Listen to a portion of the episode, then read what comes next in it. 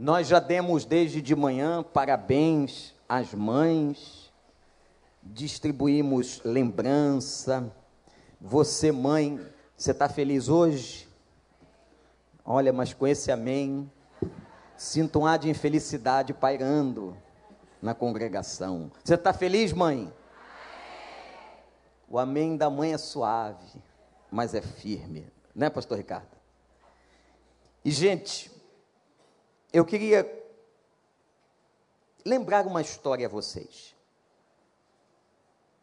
Uma das histórias mais lindas para mim da Bíblia, do Velho Testamento, de uma mulher que é uma guerreira. Foi uma guerreira na vida. Uma mulher que foi exemplar.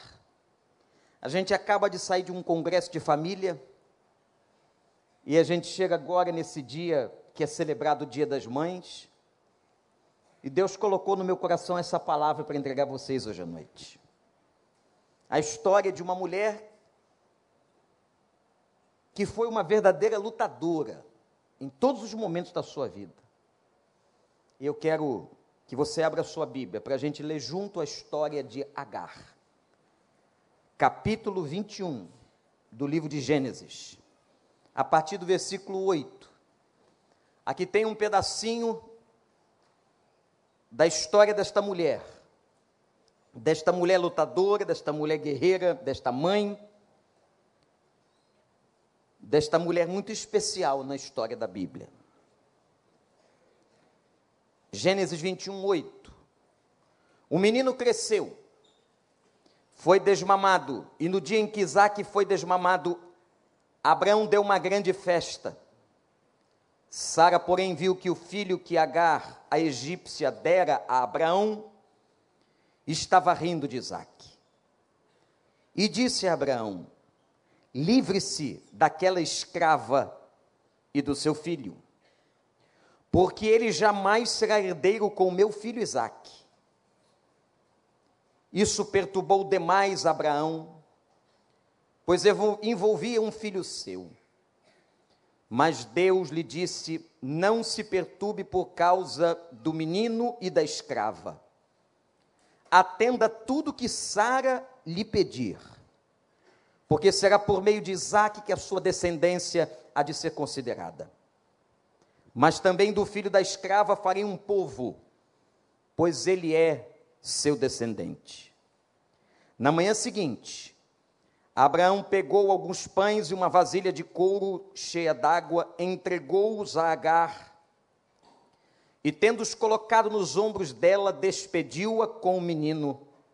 Ela se pôs a caminho e ficou vagando pelo deserto de Berseba.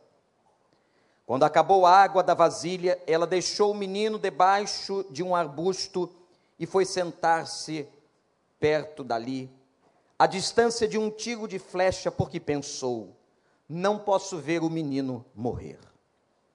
Sentada ali perto, começou a chorar. Deus ouviu o choro do menino. E o anjo de Deus do céu chamou Agar e lhe disse: O que é, o que aflige Agar? Não tenha medo. Deus ouviu o menino chorar. Lá onde você o deixou, levante o menino e tome-o pela mão, porque dele farei um grande povo. Então Deus lhe abriu os olhos e ela viu uma fonte. Foi até lá, encheu de água a vasilha e deu de beber ao menino. Deus estava com o menino. Ele cresceu, viveu do deserto e tornou-se flecheiro. Vivia no deserto de Parã e sua mãe conseguiu-lhe uma mulher da terra do Egito. Que Deus nos abençoe. Essa história é uma história muito edificante, apesar de uma história triste, de uma história complexa. E eu queria que você olhasse para cá, porque eu quero contar um pouquinho como é que nós chegamos a essa narrativa aqui. Havia na casa de Abraão uma escrava chamada Agar. E esse homem, este homem que tinha boas posses financeiras. Diz a Bíblia que era um homem abastado. Recebera de Deus uma promessa e tinha um sonho. O sonho desse homem não é diferente de muitos homens e do sonho de muitos homens que estão aqui. Ser pai e aquele homem receber a tal promessa e aguardava com ansiedade o dia que Deus iria cumpri-la e ele receberia seu filho. Mas, meus irmãos, convenhamos, vocês sabem qual era a idade de Abraão nesse momento? Já tinha recebido a promessa, mas o filho não vinha. Imagina comigo agora, você que está na internet, ou você que está aqui, Abraão tinha 86 anos de vida. Ô, gente, nós não devemos desistir da promessa de Deus, mas aí também, não é? Pensa comigo. 86 anos, Abraão receber uma promessa e nada. O tempo passa para todo mundo, gente. Ou não? O homem vai ficando mais cansado. aquela volúpia da juventude vai passando. Não que ele não pudesse biologicamente fecundar. Podia. Mas, meus irmãos, até a libido diminui. A vontade de estar com sua esposa. E nesse momento, é que é um momento importante de toda a história, mas eu quero começar dizendo uma coisa para você. Nunca nós podemos desistir daquilo que realmente Deus prometeu às nossas vidas e ao nosso coração. Amém, gente? Nunca desista das promessas de Deus, mesmo que elas demorem. Agora, atenção no que eu estou dizendo. Eu não estou dizendo para que você aguarde, espere, se iluda com coisas e desejos do seu coração. Não é isso. Eu estou falando exclusivamente de promessas de Deus. Deus pode tardar no nosso relógio, mas no relógio de Deus as coisas acontecem nessa vida no tempo certo. Louvado seja o nome do Senhor. E foi no tempo certo que aconteceu. Mas Abraão, humanamente, cansado. A vida estava difícil para ele com 86 anos. Talvez tivesse perdido a esperança. Mas o pior, não fora só seu coração que estava desanimado, o coração da sua mulher Sara.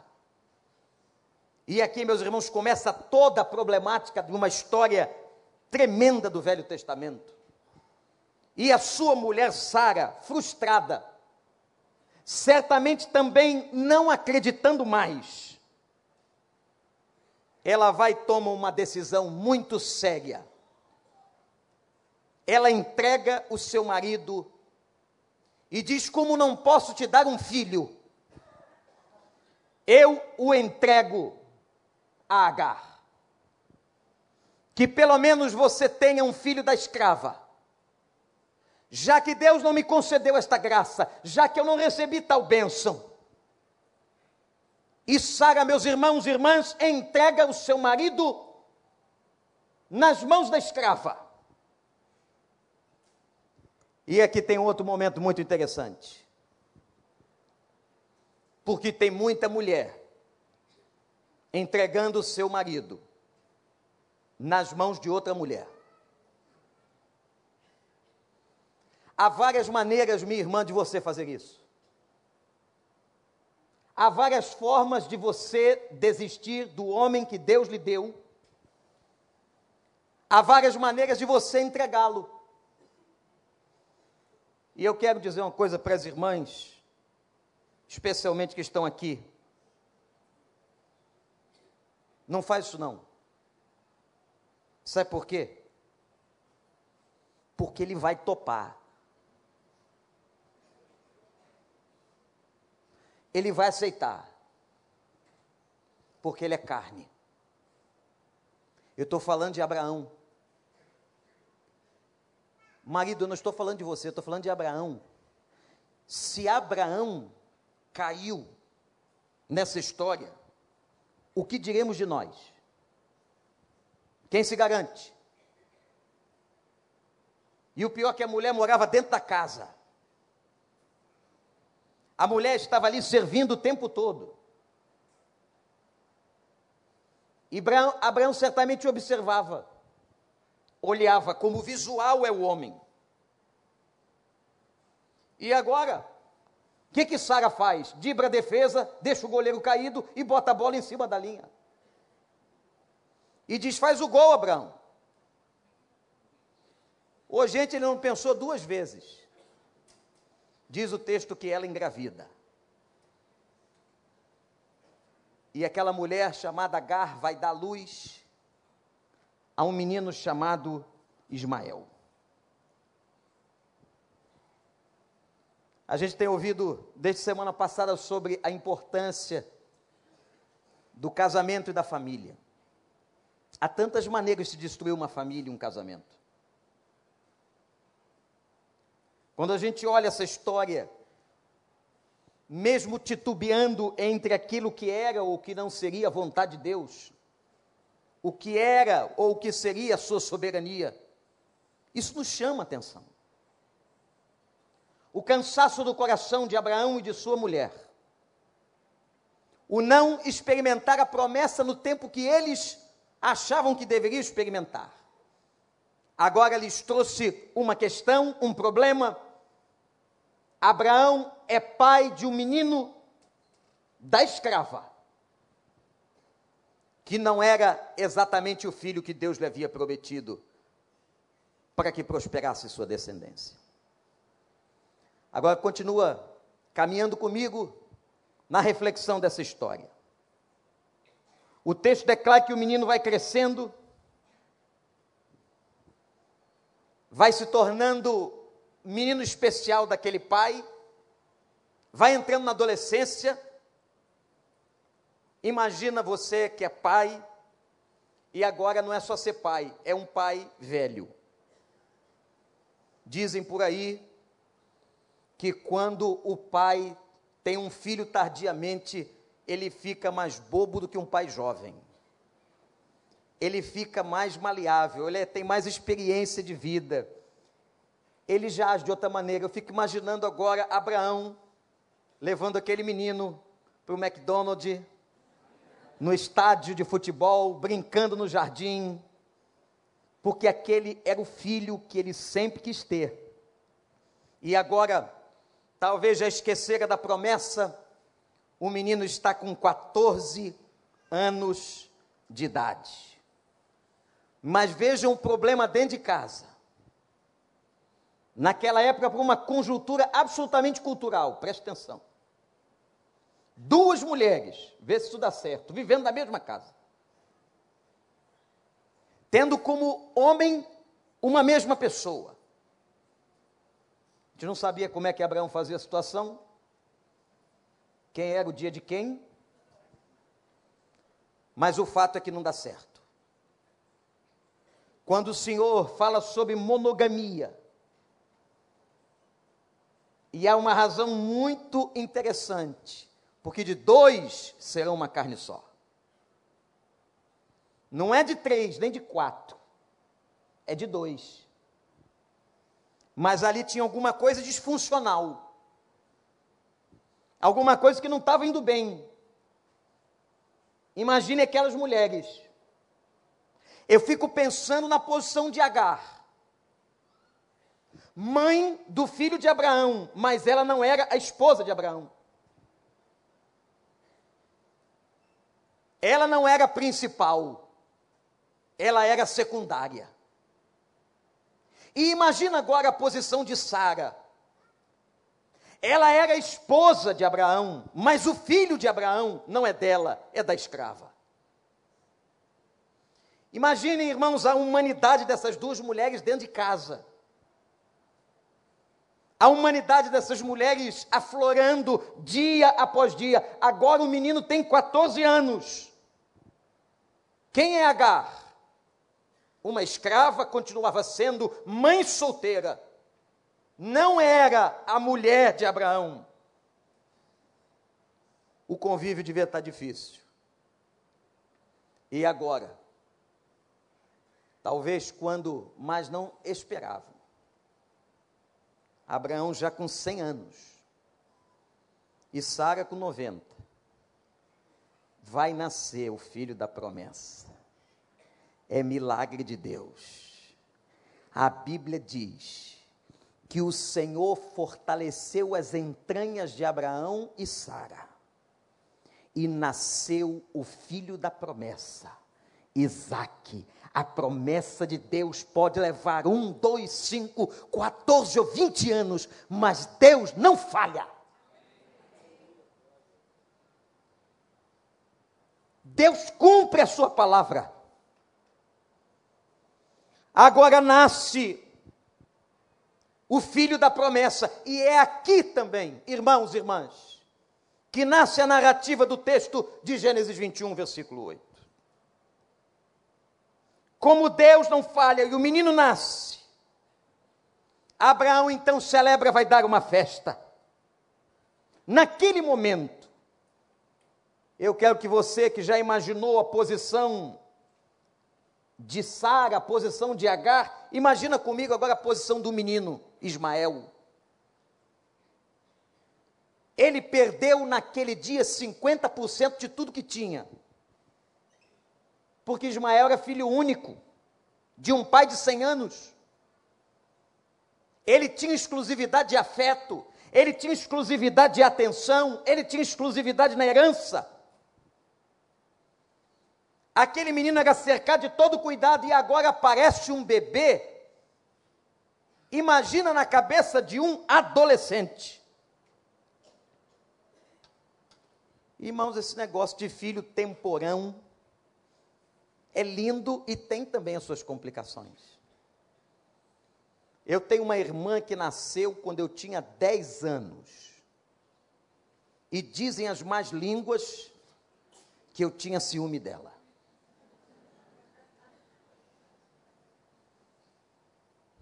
Porque irmão tem essas coisas, não é? Agora imagina um garoto que era filho único, que tinha tudo a seus pés, filho de pai rico, com toda a atenção, sua mãe presente na casa, agora ele tem que partilhar tudo com outro menino. A reação de Ismael para com Isaac, segundo o texto que lemos, dá para entender. O texto diz que ele vai caçoar de Isaac. Ele faz uma espécie de bullying, apesar de ser um recém-nascido. Ele transmite toda a sua, talvez tristeza, deboche, raiva, todo sentimento humano que estava naquele adolescente foi transmitido. Mas o problema é que quando Ismael caçua, diz a Bíblia de Isaac, a mãe vê. E cuidado, mãe sempre vê. O marido, presta atenção, mãe sempre vê. E naquele momento, irmãos, se a coisa já estava ruim naqueles 14 anos, chegamos agora ao convívio difícil número 2. O grau de dificuldade aumentou. As coisas estavam piores.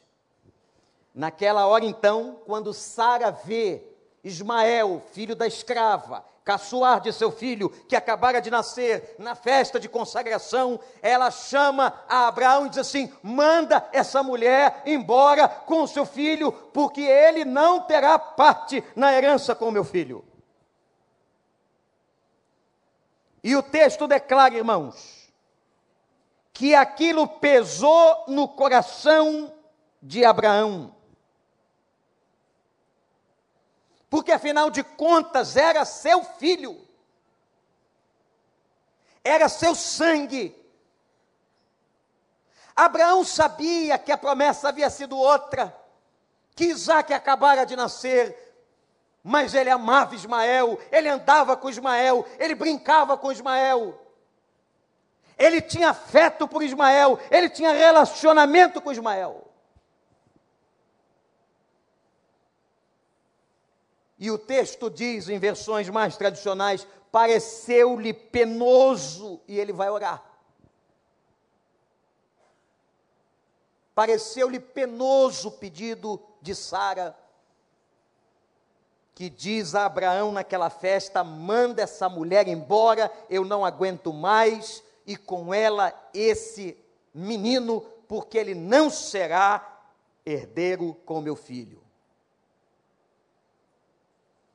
Tem muitas famílias com realidades muito semelhantes às vezes. de filhos de pais diferentes ou mães diferentes, enfrentando muitas lutas no seio de famílias. Quando ele vai orar, gente, agora vem um momento teológico da história que a gente não compreende direito. Porque quando você está lendo isso aqui, você vê a situação de Ismael, você vê a situação de Agar, você diz assim: Poxa, Deus vai ter misericórdia. Deus vai concordar com Abraão, que na verdade não queria mandar a mulher e o filho embora. Mandar para onde?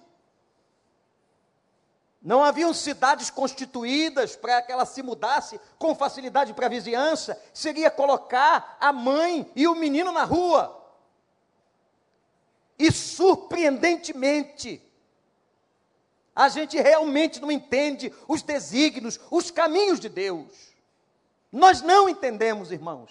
Deus diz a Abraão: faz o que Sara está dizendo. Não te pese o coração por causa da escrava e do menino. Eu vou cuidar disso. Eu vou também abençoar. Mas isso não é problema teu, Abraão. Agora você só faz aquilo que ela está pedindo. Gente, isso dá um nó teológico na nossa cabeça. Mas eu quero dizer uma coisa para você: só obedece. Mesmo que você não compreenda, mesmo que a lógica das coisas te levem para uma outra estrada, para um outro rumo, vale a pena obedecer a Deus. Obedeça o Senhor e Deus vai honrar a sua vida. Você crê nisso? Deus honra a obediência. Abraão podia ter se revoltado com o Senhor. Um homem experiente vendo aquele menino de 14 anos, um adolescente, que ele amou, que ele cuidou, que ele criou. Vem um dos momentos mais tristes dessa narrativa, quando ele então vai se despedir daquela escrava, daquela mulher que estava na sua casa há tantos anos aquele menino que ele aprendeu a amar. Olha para o versículo 14 do texto que a gente leu, que diz assim: E Abraão pegou pão e água e colocou sobre os ombros de Agar. Essa foi a sua mudança. E tudo que ela levou da fazenda de Abraão. A mudança daquela mulher e tudo que ela tinha consistia agora numa mochila que ela levava nos ombros, com pão e água. Depois de servir nessa fazenda tantos anos, de ter um filho do proprietário, ela leva apenas pão e água. E diz o texto que Abraão a despediu. E me impressiona o versículo 14, quando a Bíblia diz: e ela ficou vagando, vagando pelo deserto de Betseba. E eu quero chamar a sua atenção que até aqui a narrativa Agar não havia chorado. Às vezes o sofrimento embrutece tanto a gente. O sofrimento é tão forte no seio de uma família, na vida de um casal, na vida de uma mãe. Que emocionante foi para a nossa igreja hoje pela manhã ver aquelas mães lutando tantos anos contra a dependência química dos seus filhos, ver os seus filhos aqui cantando, sendo restaurado, restaurados. Irmãos, como foi difícil para elas a luta, a vida, os anos, os meses, as festas especiais, como é difícil. Que às vezes elas não têm mais lágrimas para chorar. Eu me lembro no sepultamento de uma menina que havia morrido num acidente. Até hoje eu me lembro da cena naquele cemitério, quando alguém chegou perto daquela mãe e disse assim: Pode chorar. Ela não estava chorando. E ela disse: Eu já chorei tudo que eu podia chorar. Eu não tenho mais forças nem para chorar. Agar perdeu a sua casa, porque lá na fazenda era a casa dela. Agar perdeu o seu sustento, porque era da fazenda que tirava o sustento. Agar perdeu sua dignidade, era uma mulher sem endereço, era uma mulher agora desconhecida, era uma mãe solteira largada no deserto de Beceba. E agora vem um dos momentos mais difíceis para ela. E agora vocês vão entender por que, que eu disse que essa mulher é guerreira. Por que, que essa mulher é uma mulher especial, lutadora. É claro que na história de Abraão, o protagonista é Abraão. A protagonista é Sara. A importância está sobre Isaac. Mas é muito lindo a Bíblia poder dizer, trazer, ensinar acerca da vida e da história de Agar e de Ismael. Agora ela percebe que a água que Abraão colocara na mochila está acabando. A comida devia estar acabando. E me parece que Ismael tem um surto de desidratação, com algumas consequências. Não sei se ele sofre algum tipo de perturbação ou convulsão debaixo daquele sol no deserto sem água, ela percebe que o menino está morrendo. Ele não é um bebê, ele é um adolescente. Muito mais resistente do que um bebê ou uma criança pequena e ela vê alguma coisa estranha, talvez do menino convulsionando, e diz a palavra que para não ver o menino morrer, ela se afasta a 700 metros, isto é, um tiro de flecha, e senta debaixo de uma árvore e chora. Agora ela chora. Pode ser que uma mulher não chore pelo seu marido, nem por sua casa mas por um filho, uma mãe chora. Por um filho, ela vai verter as lágrimas, e foi o que H fez. Era muito sofrimento, era muita perda, perdeu tudo, e agora a vida do menino se esvaindo sem ela poder fazer nada naquele deserto, ela se afasta. Imagine a cena comigo. Que tristeza, que dor.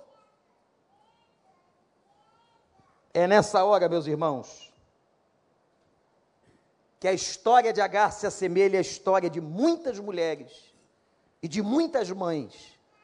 Talvez de você, mulher que está na internet, ou de você que está aqui nessa noite, presente neste lugar. E você talvez diga assim, pastor, eu estou como Agar. Minha vida está tão difícil, pastor, que eu também estou vagueando no deserto. O deserto é sinal de solidão. O deserto é sinal de aridez. O deserto é sinal de dor, de sofrimento. O deserto tem um papel muito forte na história dos Salmos e do Velho Testamento. Talvez você entrou aqui hoje dizendo, pastor, eu estou como Agar vagueando no deserto. Eu quero dizer uma coisa para você, minha irmã. O Espírito do Senhor coloca essa palavra para você, minha irmã. Não foi essa a vida que Deus projetou para você. Deus não quer ninguém vagueando no deserto. Deus veio em Cristo Jesus trazer vida e vida com abundância. Por que vagueias no deserto? Por que vagueias no meio do choro, do abandono, da solidão, indignação, sofrimento? Quem sabe algumas aqui chorando por seus filhos. Alguns filhos e filhas perdidos. Alguns filhos e filhas que se desviaram dos caminhos de Deus. Alguns filhos e filhas que hoje estão afastados do Senhor. No mundo das drogas ou em outras situações difíceis. Mas eu quero dizer a você que o que vai acontecer agora é algo extraordinário e fantástico. Eu estou só te narrando o que está na Bíblia. E essa história está aqui por causa da gente. Essa história está aqui por sua causa. Você que entrou aqui vagueando no deserto, perdida, perdido. Você que está chorando por um filho você que está vendo o filho morrer, você que está vendo tua esperança morrer, você que está sentindo dor por alguma crise de dentro da tua casa, eu quero dizer a você que não é este o final da história que Deus preparou para a sua vida. Porque agora no versículo 17, olha para a sua Bíblia, e diz assim: E Deus ouviu o choro do menino. Por que, que o texto não diz que Deus ouviu o choro de Agar? Porque fosse o choro de Ismael, ou o choro de Agar, o choro de uma mãe, ou o choro de um filho, era a mesma coisa diante do Senhor. O anjo do Senhor lhe aparece no deserto e vai fazer algumas colocações interessantes, gente. Como, por exemplo, o que é que te aflige?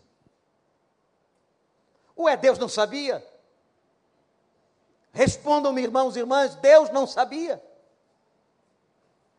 Deus não sabia do que estava no coração de Agar, Deus não sabia do que estava na vida de Agar, de Ismael? É claro que ele sabia, mas por que a pergunta provocativa do anjo? É uma razão terapêutica. Que coisa interessante. Deus sabe, mas como é importante falar. Como é importante colocar para fora. Como é importante a catarse. Como é importante tirar o veneno e jogá-lo para fora de si. Veneno não se coloca para dentro do corpo, veneno se coloca para fora. O que é que te aflige? O anjo sabia, Deus sabia. A pergunta é provocativa para que ela falasse. Que ela está chorando, porque Ismael ia morrer, porque ela perdera a sua casa, a sua habitação, o seu sustento, e um homem que de alguma forma ela admirava, que foi seu patrão, quem sabe, o seu homem de alguma maneira. Deus sabia que ela estava sofrendo todo tipo de dor. Olha para mim, meu irmão, minha irmã. Lembrando daquele cântico que já lembrei outras vezes aqui, que era muito cantado no rádio do meio pentecostal: Conta para Jesus onde é a tua dor. Conta para Ele. Ele sabe, mas Ele quer que você verbalize que você coloque, que você derrame, que você não fique com esse veneno dentro de você, mas que você coloque para fora, que você possa dizer, porque Ele é teu pai, Ele é teu amigo, Ele é tua mãe. fantástica, pastor Miqueias, a sua avaliação da paternidade e da maternidade de Deus. Isso é teológico, é real. Os pais têm a parte paternal que vem de Deus, mas as mães têm a parte maternal que também vem de Deus. Deus é mãe, Deus é pai, por isso conta para Jesus onde está a tua dor. Fala para ele do teu pânico, do teu desespero. E eu tenho certeza que a resposta que o anjo, em nome de Deus, trouxe para Agar, vai trazer para você. Porque Deus, através do anjo, deu àquela mulher quatro palavras. Queria que você anotasse aí. Anota aí no coração. Se quiser anotar num papelzinho da Bíblia, no boletim da igreja, anota porque essas quatro palavras foram as respostas. Diante de tudo aquilo que Agar havia vivido. Apesar de não ser protagonista da história da vida de Abraão, Deus diz a primeira palavra: não tenha medo. Repete comigo essa palavra, toda a igreja. Não tenha medo. Agora repete como se você estivesse escutando do Senhor essa frase tão importante que desmonta todo o medo do coração humano. Diga de novo: não tenha medo. Cessou aqui o teu medo, Agar. O Senhor chegou em teu socorro, louvado seja o nome do Senhor. Deus chega no socorro, gente. Deus chega no deserto. Deus chega na hora da dor. Deus chega na hora da lágrima. Deus sabe exatamente o momento da intervenção, quando você não pode suportar mais, e Ele sabe qual é o momento que você não pode suportar mais. A Bíblia diz que aqueles que amam o Senhor e a esses Deus não dá uma carga maior que possam suportar. Na hora certa, Deus vem com providência e intervém na história e entra na vida e vai aliviar a carga, o peso. Não tenha medo, é a primeira palavra. Ele chega no deserto. Pastores e irmãos, ele chega na hora da dor, ele chega no luto, ele chega na doença, ele chega quando ninguém está vendo, ele chega na solidão. Agar estava absolutamente só. Não tenha medo. Você que entrou aqui hoje, essa palavra é para você. Não tenha medo. A segunda palavra é palavra de consolo. Se a primeira é uma palavra de coragem, a segunda palavra é: Eu ouvi o choro. Repete comigo: Eu ouvi o choro. Sabe o que o anjo está dizendo em nome de Deus? Eu escutei o clamor do menino e do teu coração. Gente, era o último. Era o último clamor. Era o último fôlego. Era o último momento. Não tinha mais, ela não tinha mais o que esperar, era a última etapa. Eu escutei, eu ouvi o choro, Deus ouviu o clamor. O Senhor está te ouvindo. Eu estava lendo um salmo cujas palavras estão repetidas no Apocalipse. Quando a Bíblia declara que Deus ouve as nossas orações e coloca num odre, e coloca as nossas lágrimas, e Ele sabe, sabe o que significa isso? Que Ele dá importância. Deus dá importância ao teu choro, ao teu sofrimento. Você que pensa que ninguém está te vendo, lá no cantinho do teu quarto, lá no meio da tua dor, do teu sofrimento, você que pensa que está sozinho, olhe para mim e guarda no teu coração. O Senhor está ouvindo e está recolhendo toda lágrima, que está correndo no teu rosto. Ele está dizendo para você: Eu estou te ouvindo. Louvado seja o nome do Senhor. Vem a terceira palavra. A terceira palavra de Deus, através do anjo, é: levante o menino. Eu estou falando de um adolescente que caiu desidratado. Levante o menino. Sabe o que eu leio aqui, gente? Ele, eu leio aqui a seguinte frase: lute por seu filho. Lute por seu filho. Irmãos, às vezes, nós achamos que é o filho do outro que está se perdendo, que é o filho que está na droga que está se perdendo, que é o filho que está na bandidagem que está se perdendo. Às vezes, nós esquecemos que temos que lutar pelos nossos filhos. Lutar por ele em todo momento, ajudá-lo, pegar na mão, levantar. Eu ontem, numa conversa particular que eu tive com o Gabriel, meu filho, de 11 anos, eu me senti fazendo isso por ele. Lutando por ele. Lute pelo seu filho.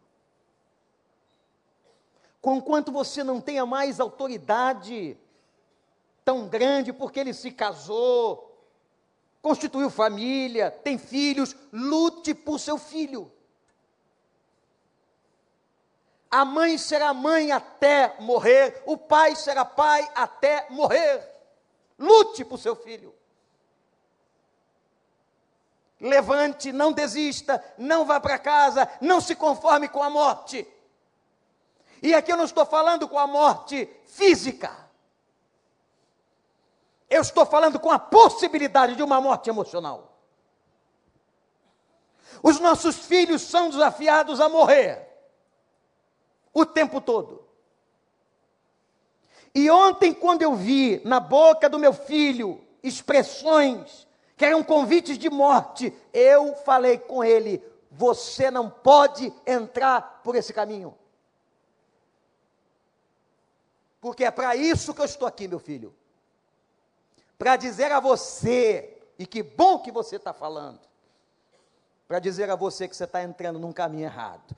Pode ser uma coisa pequena, Pode ser uma coisa, é, vai ser sempre proporcional. Se ele tem oito anos, é coisa de criança de oito anos. Se ele tem nove, é coisa de criança de nove. Se ele tem quatro, é coisa de criança de quatro. Se ele tem onze, é coisa de criança de onze. Mas em todo momento, Satanás está tentando roubar, afetar e destruir a mente do seu filho. Você tem que se levantar e lute, lute, lute pelos seus filhos. Não os entregue. Que música que ele está cantando? que site que ele está entrando. Eles agora sabem como eles fazem, não é? Tem que ganhar um celular. E nós, os pais, temos que dar, não é? Para nos comunicarmos com eles. E eles colocam um aparelho e entram no mundo pessoal. E nenhum de nós tem acesso. E você chama pelo nome. Chama, chama, chama, e ele não escuta, porque ele está introjetado nele mesmo, com as coisas que ele está recebendo, daquele vídeo do YouTube, daquele site. E se você não tomar providência, você vai ficando isolado. Isolado dele, e ele isolado de você, e ele vai entrando no quarto, e ele vai tomando veneno devagar, e aquele menino bom, aquele menino que você educou na igreja, aquele menino que você deu tudo, ele vai se perdendo, se perdendo, e daqui a pouco ele não está mais nas suas mãos.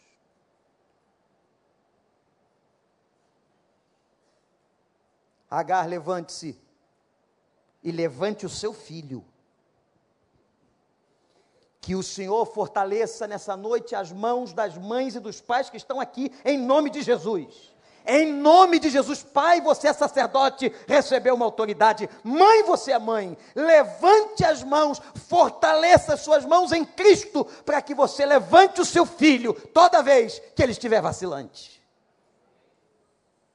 Não se conforme. Aí uma mãe chega e diz: Ah, mas pastor, é uma luta danada lá em casa porque meu marido não é crente. Meu marido não tem temor de Deus. Nosso casamento tem crise. Faça a sua parte. Lute, lute e lute. Fala com ele. Faz você a sua parte e Deus te honrará. Você crê nisso? Toma um menino pela mão. Quem está anotando aí? Qual foi a primeira palavra? Não tenha medo. Qual foi a segunda palavra, igreja? Eu ouvi o choro. Terceira palavra, igreja. Levante o menino. E a quarta palavra, que Deus vai dizer para Agar através do anjo: Eu vou cuidar dele e farei dele um grande povo grande povo. Gente, tem coisas que pertencem a nós, como levantar o menino, mas tem coisas que pertencem a Deus. Tem coisas que Deus vai fazer com seu filho que é Ele que vai fazer. Louvado seja o nome do Senhor. Nós não podemos fazer tudo. É Ele que vai fazer. É Ele que vai acompanhar naquela viagem. É Ele que vai sussurrar com o Espírito Santo. É Ele que vai abençoar e na história bíblica. Esse menino tão especial, filho da escrava, se torna o pai das nações árabes. Eu não sei por que, que a gente confunde muçulmano com árabe. Não tem necessariamente ligação. Tem muito árabe convertido a Cristo. Tem árabe católico. São 13 nações árabes que falam árabe e Deus ama essa gente. Eu já vi cultos realizados no meio dos árabes impressionantes, Pastor Joel. A alegria deles de conhecer a Cristo, de testemunhar de Cristo. O árabe celebra de uma maneira diferente da gente. Olha aí, pessoal de louvor e adoração. Isso é coisa deles, mas eles entram nas igrejas portando estandartes, bandeiras. Um culto árabe é muito parecido, por exemplo, com uma torcida no estádio. Eles flamulam as bandeiras, glorificam a Deus, é impactante. Mas tem gente que confunde o povo árabe. Eu quero dizer a você que todos os povos, línguas, raças, tribos e nações vão se sentar na mesa com Abraão os árabes também. Louvado seja o nome de Deus. Será que tem povo que pensa que é só ele? Eu me lembro daquela história do, do chinês que disse que os chineses são o povo mais amado por Deus. E alguém perguntou por quê? Porque nós somos a maioria. Deus fez muitos, ó. Mas tem povo pequenininho que vai se sentar também na mesa com Abraão, Isaac e Jacó. Meus irmãos, este menino, e aqui o caminho para a gente concluir. Agora, depois da palavra do anjo, esse menino vai experimentar com sua mãe a graça. É o último ponto da nossa história, versículo 19. Ela viu a fonte de água que interessante. Ela só vê a fonte de água depois da palavra de Deus, depois da revelação de Deus, depois do consolo de Deus. E eu quero dizer uma coisa para você: a gente não vai enxergar saída para a nossa vida com os olhos fechados e nem chorando. Quem chora não vê nada na frente. Você já viu alguém chorando ter visão longínqua? Não tem não. Mas é quando Deus enxuga dos olhos as lágrimas, quando Deus consola, quando Deus fala. Agora, versículo 19, essa mulher vê uma fonte de água. E um menino desidratado, convulsionando. Ela então encheu o odre, voltou os 700 metros num tiro de flecha. E agora o menino revive. Ação exclusiva da graça de Deus que deu a água e mostrou, mas ação exclusiva de uma mãe que participou, levando o odre até a criança. Aqui está para mim a imagem, gente, preste atenção nisso, de como é que Deus trabalha dentro de uma casa. Deus trabalha dentro de uma casa, fazendo sempre a parte dele, mas há uma parte que cabe a nós.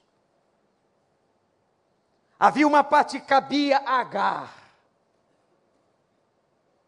Sozinha, solitária, que ela levantasse o menino e desse água. E Deus agiu. Versículo 20 e 21 diz assim: Veja que coisa linda. E Deus era com o moço. Ismael cresceu, habitou no deserto, vida difícil. Foram morar no deserto construíram a sua história no deserto. Quando eu vejo aqueles beduínos, uma tribo essencialmente desértica, do deserto, a gente fica impressionado e não adianta botar eles na cidade, num hotel de luxo, porque os beduínos vão voltar e vão continuar no deserto. E diz o texto: que Ismael e sua mãe habitaram no deserto, ele tornou-se flecheiro. E o texto diz assim: e a sua mãe, veja aí, mãe, fica animada aí, ó. Ainda foi arrumar uma mulher para casar com o filho. Aqui é perigoso, cuidado. Ela teve que tomar providência porque ela estava no deserto. E ela foi lá no Egito, que era o povo dominante, e foi buscar uma mulher a responsabilidade de trazer alguém e de ajudar o filho na constituição de uma família. Sabe o que eu vejo aqui? Por que, essa Agar é guerreira, especial, lutadora?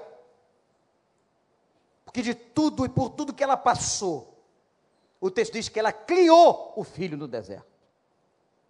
O menino cresceu no deserto.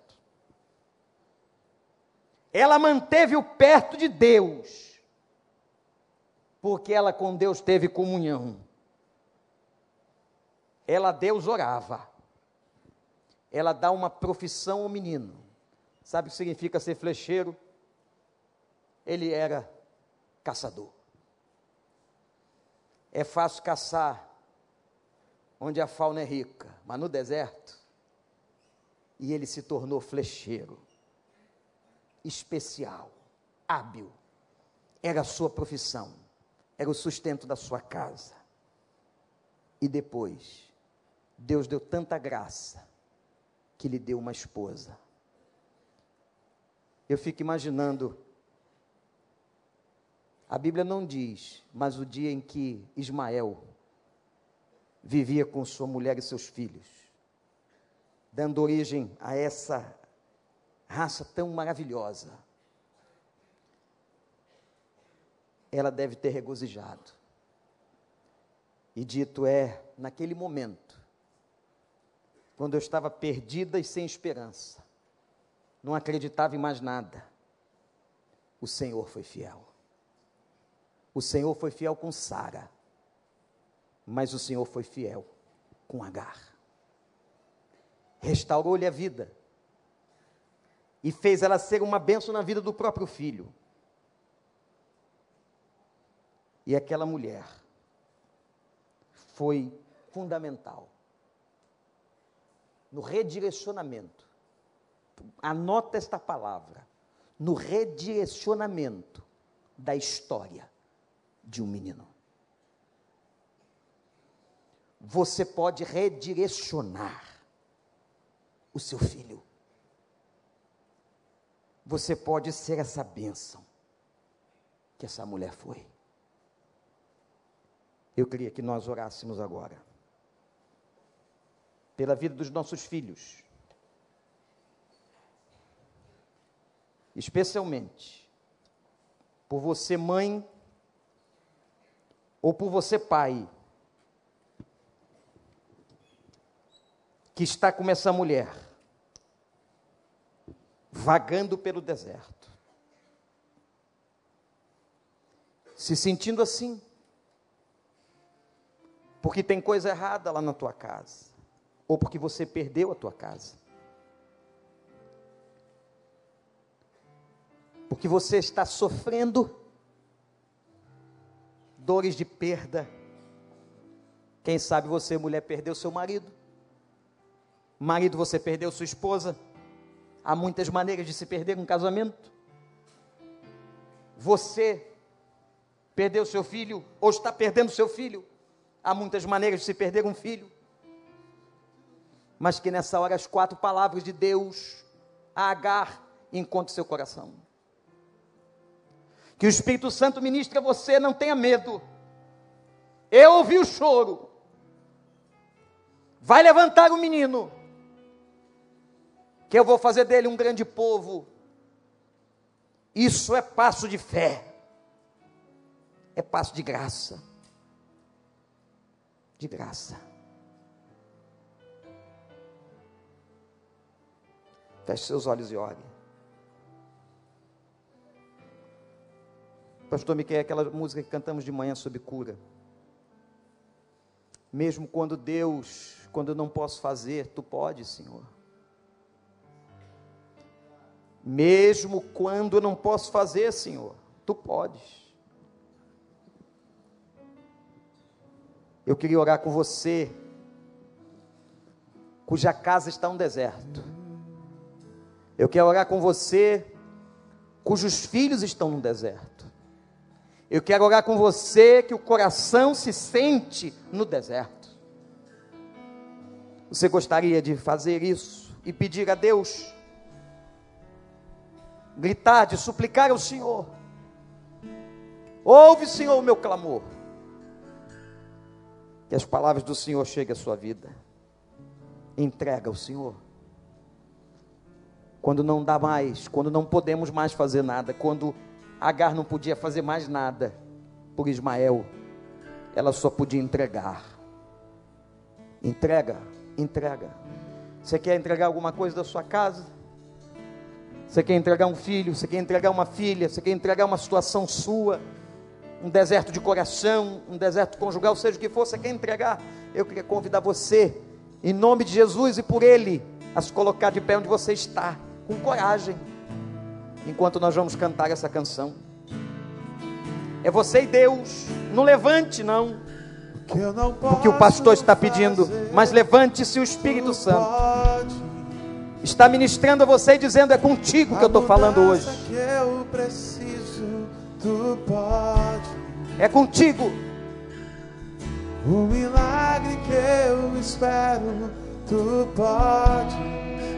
Senhor, vem me socorrer. Você que ficou em pé, vem orar comigo aqui na frente. Milagre, Senhor, Pode vir.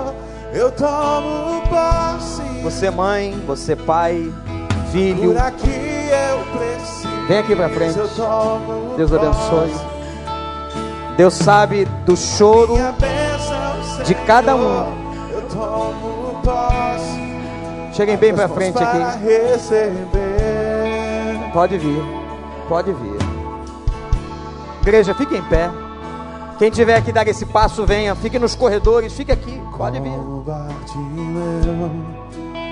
Eu preciso de um milagre. Só o Senhor pode fazer. Cante, cante. O que for preciso, Creia. Daqui ouça minha voz. Está sem esperança. Tem filho quase morrendo. Está precisando da graça. Quer ouvir a palavra do Senhor? Então vem. Vem contar para Ele. Diz Abre teu coração. Derrama diante dele. Ainda me resta fé. Ainda me resta a fé. Canta, canta sim. Eu não posso fazer. Tu podes. Tu podes.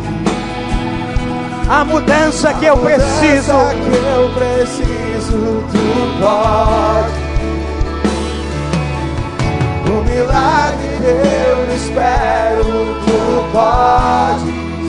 Senhor, vem me socorrer.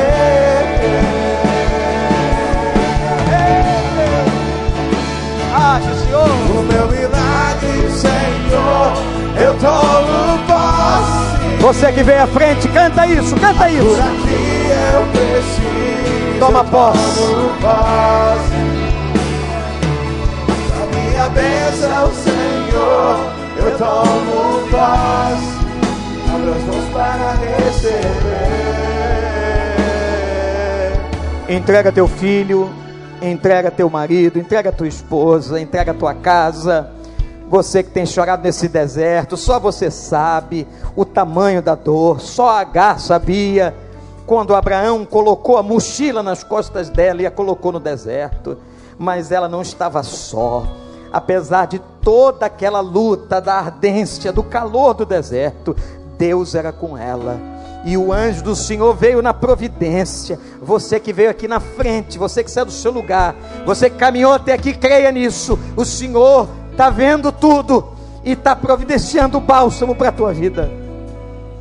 Levanta o menino, faça a tua parte e Deus vai te honrar.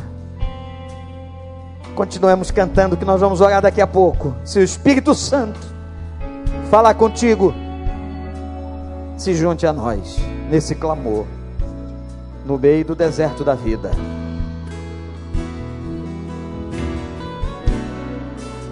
Sem ti eu sou tão fraco. Confessa para ele: sem ti eu não posso fazer Tua nada, Senhor.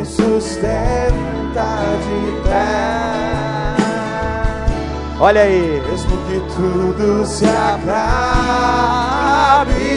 ainda me resta, Deus.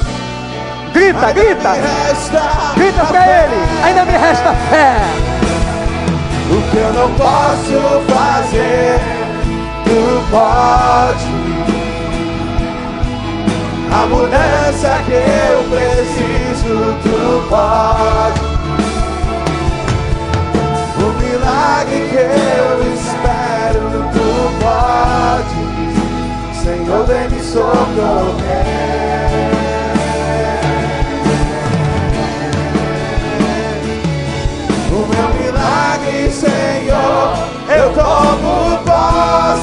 Pela fé, pela fé. A cura que eu preciso, eu tomo posse.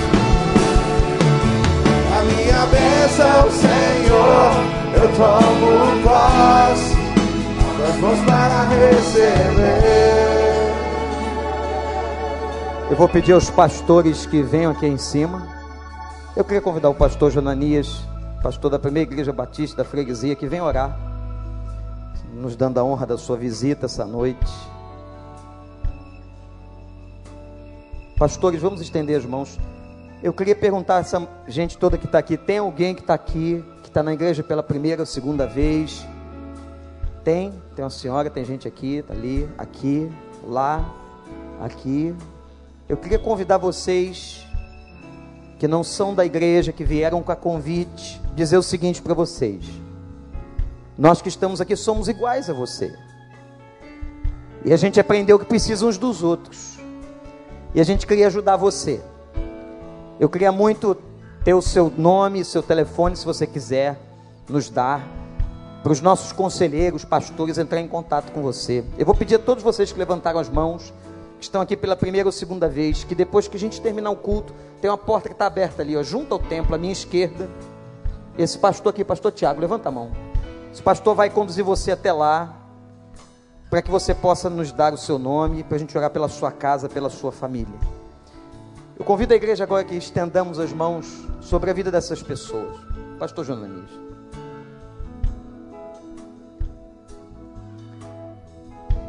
Pai querido, nós te agradecemos por tua provisão nesta noite.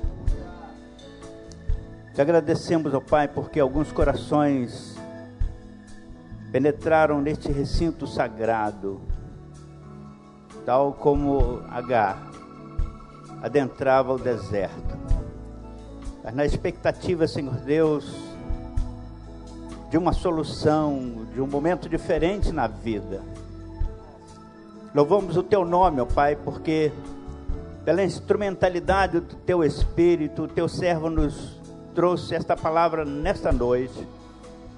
E esta palavra, ó Pai, muito naturalmente encontrou eco em, nesses corações que aqui se reuniram à frente, dizendo que querem mudança, dizendo que querem viver um novo instante, dizendo que confiam em Ti. Alguns corações, ó Pai, sem esperança, mas que renovam essas esperanças agora, ó Pai estão se levantando em direção aos filhos, estão se levantando em direção às esposas, aos esposos, aos sobrinhos. Ó oh, Pai, só tu sabes, só o Senhor sabe exatamente cada história vivida nesta noite em cada um desses corações aqui. Continue atuando, Senhor. Saímos daqui na certeza de que a fonte que jorra está à nossa espera. Na certeza, Senhor Deus, que teu anjo está próximo a nós para nos conduzir na direção acertada, Senhor, da tua vontade. Que aconteça, Senhor, que se cumpra na vida dos teus filhos aqui nesta noite, a partir deste instante, as promessas que se encontram na tua palavra para aqueles que creem. Nós oramos em nome de Jesus. Amém.